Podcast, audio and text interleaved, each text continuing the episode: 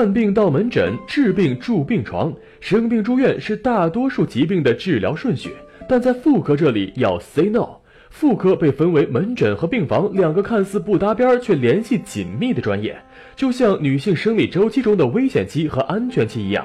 安全期不一定安全，危险期只要正确应对也不一定危险。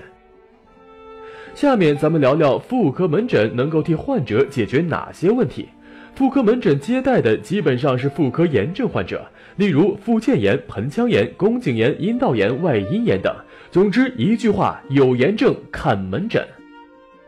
调查显示，百分之四十的中国女性患有不同程度的妇科疾病，已婚妇女高达百分之七十，大多数都是不当人流造成的。所以，女性朋友不要在叉叉 O O 时忽视了对自己的保护。女人如花，还需自怜自爱。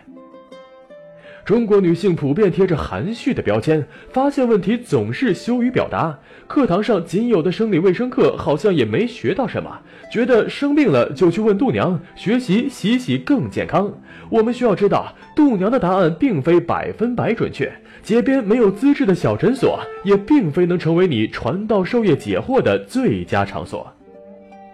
现如今，女性在家庭生活中不再扮演女主内的角色，纷纷化身超人，奋战在各行各业，手握钢枪，保卫着抛汗洒血的事业，压力比山还大。有了小病不注意，一招念差，疾病就伸出魔爪，扼住你的喉咙，让人无法喘息。以前听说谁谁得了什么癌，都会惊恐万分，怕被传染而不愿从他门前经过。到了后来，肿瘤的知识有所普及，人们虽然知道了肿瘤的恶性与良性之分，但是看到癌症患者还是会略有心酸，叹他人之不幸。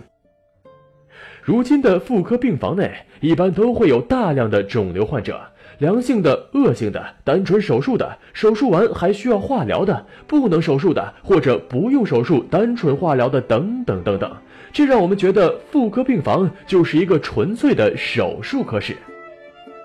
妇科病房中的医生，由于病房患者病情变化较快，床位较紧，需要医生具有丰富的临床经验、随机应变的能力，能够迅速的判断并及时的进行治疗。如果看到走廊上行走如风的医生，请对他们致以崇高的敬意。说了这么多妇科门诊和病房工作职能的不同，那么到底妇科疾病的症状有哪些呢？妇科疾病的早期症状并不显著，通常患者没有明显的不适感，一般在做妇科检查的时候才会被发现。如果症状严重，可能会有白带增多的症状，白带呈血性或者脓性，且伴有臭味，它会刺激外阴，引起外阴瘙痒。严重时还会有下腹坠胀痛，性生活后情况加重，也有患者还会出现尿频等不适症状。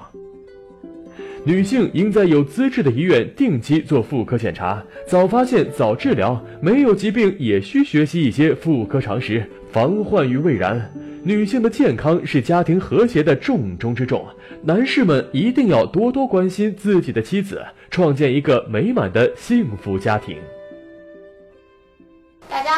是西安交通大学第一附属医院妇产科的王卫敏王大夫，很高兴可以和大家在十一月呵护这个平台上一起交流一些妇产科相关的知识，呃，尤其是呃产褥期的保健，还有分娩期的一些相关问题，呃，希望我的一些意见和想法能够给大家提供到帮助，能够让大家的这个孕期过得更加的开心、顺利、平安。如果您在备孕、怀孕到分娩的过程中遇到任何问题，欢迎通过微信或新浪微博艾特十月呵护，我们将努力为您解答。我们还会将热门问题录制成节目，为您完美呈现。十月呵护，期待与您下期见面。